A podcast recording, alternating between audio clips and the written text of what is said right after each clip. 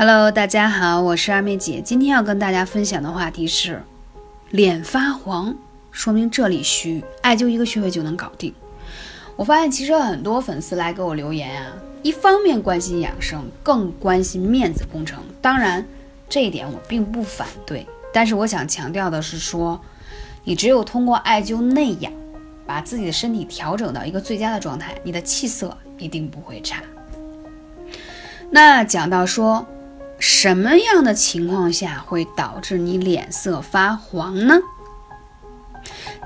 有一些中医的爱好者，包括呃养生的朋友，经常会跟我讨论说，脾主运化，胃主收纳，说的是二者呢共同完成了食物的消化吸收及营养的运输，从而滋养全身。脾具有将水谷化为精微。并将精微物质传输至全身各脏腑组织的功能，话是不是很拗口？来简单说，就你吃进去的东西，这个脾呢就帮你把这些吃进去的东西消化于无形，然后把营养物质传输到各个脏腑。所以说，如果你的饮食不节，饮食不节意思什么？暴饮暴食、忽冷忽热、太过刺激、口味太过重，这样都会伤害到脾胃。所以你伤害了它。它怎么才能把营养物质输送出去呢？那那个脸色怎么能好看呢？事实上，现在现代人的饮食和作息上的问题非常的多，所以很多的朋友出现了脾虚的症状，只不过有轻有重，但很多人都不知道自己的脾已经虚了。所以今天二妹姐就要跟大家来强调，脾虚不虚，看脸就知道。所以我经常去，嗯，不论是考察企业。啊，看他们在生产的过程当中，呃，是不是符合我们对呃一些养生产品的一些考量？还有就是，经常也会有人来咨询关于养生的话题。说实话，即使你抹了再好的粉底，抬眼一看，也知道你是不是气血不亏损，就是会不会有一些虚弱的症状，是能在脸上一目了然的。所以中医也很神奇，就是说望闻问切嘛。脸色真的很重要。其实脾虚最简单的判断方法就是在你的脸上。我这么说，可能很多朋友都不明白，但实际上你一照镜子你就懂了。脾虚的人脸色都不正，比较常见的就是发黄。水谷入胃，全依赖于脾阳为之运化。这句话的意思是什么？你吃进去的食物到了胃里，全部都是依靠。脾的阳气为之运化，重点是阳气，脾的阳气。但是你平时不注意，把脾的阳气都已经消耗殆尽，你拿什么去运化呢？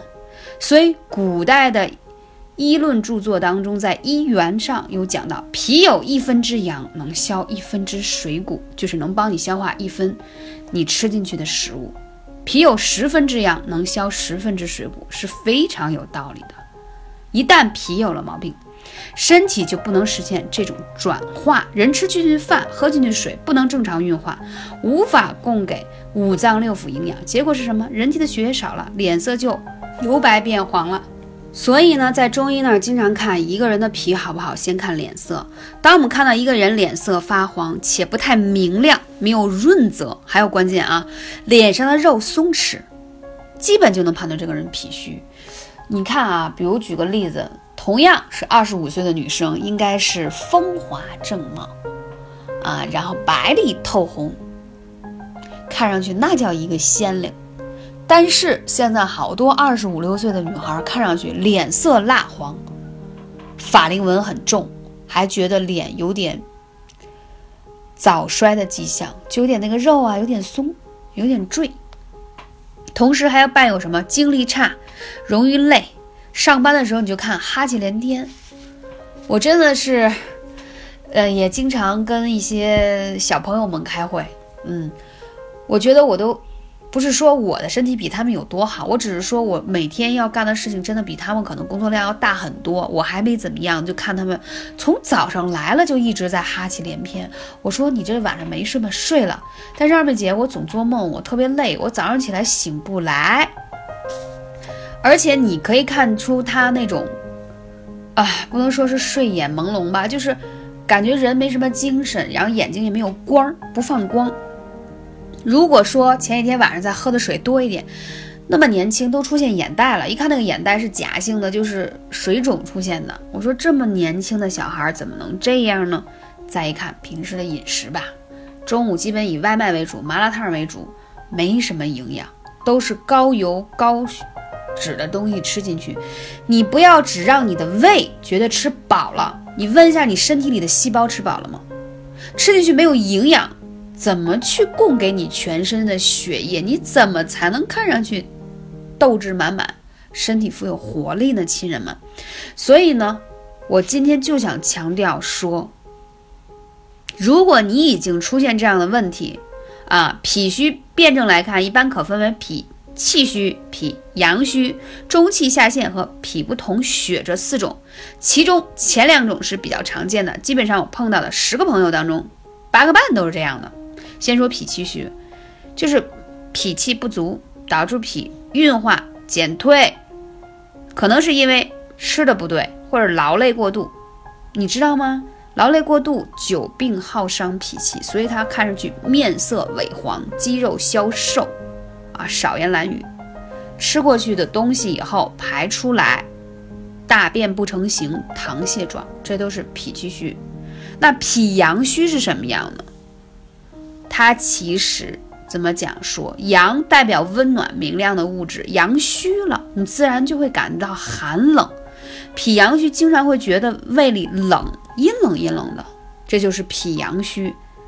那如果你再喝点冰镇的饮料，或吃点冰棍什么的，别人吃了没事，你刚吃你就觉得特别不得劲，特别的不舒服。所以，如果已经出现你觉得脸色蜡黄、脾胃不好，怎么办？今天重点说两个穴位，中脘穴必须必须要灸。如果你还有伴有胃溃疡的小主，建议你下脘穴也要灸。顺着中脘往下，就是下脘了，啊，你用手按一下肚脐上面中脘，往下按一点，越临近肚脐的位置，如果你觉得按下去都硬硬的，有气顶着啊，然后再按下去还隐隐作痛的，报告你，这都是不好的表现，所以你一定要把这穴位灸透。还有就是我经常讲到的足三里这个穴位，你想让你的气色变好，不再蜡黄，运转起来。腿上的足三里这个穴位是一定要灸的，而且腿上的这个足三里你一定要把它灸透。什么叫判断一个腿上足三里是否灸透？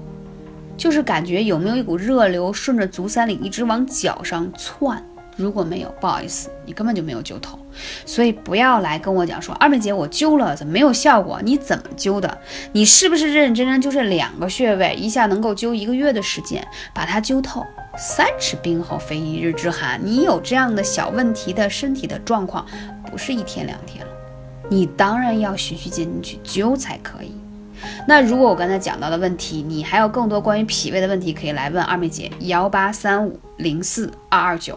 不管怎么样，吃饭一定要注意按时吃，不要吃寒凉、油炸、辛辣之物啊，而要细嚼慢咽，这样才有利于你的消化和吸收。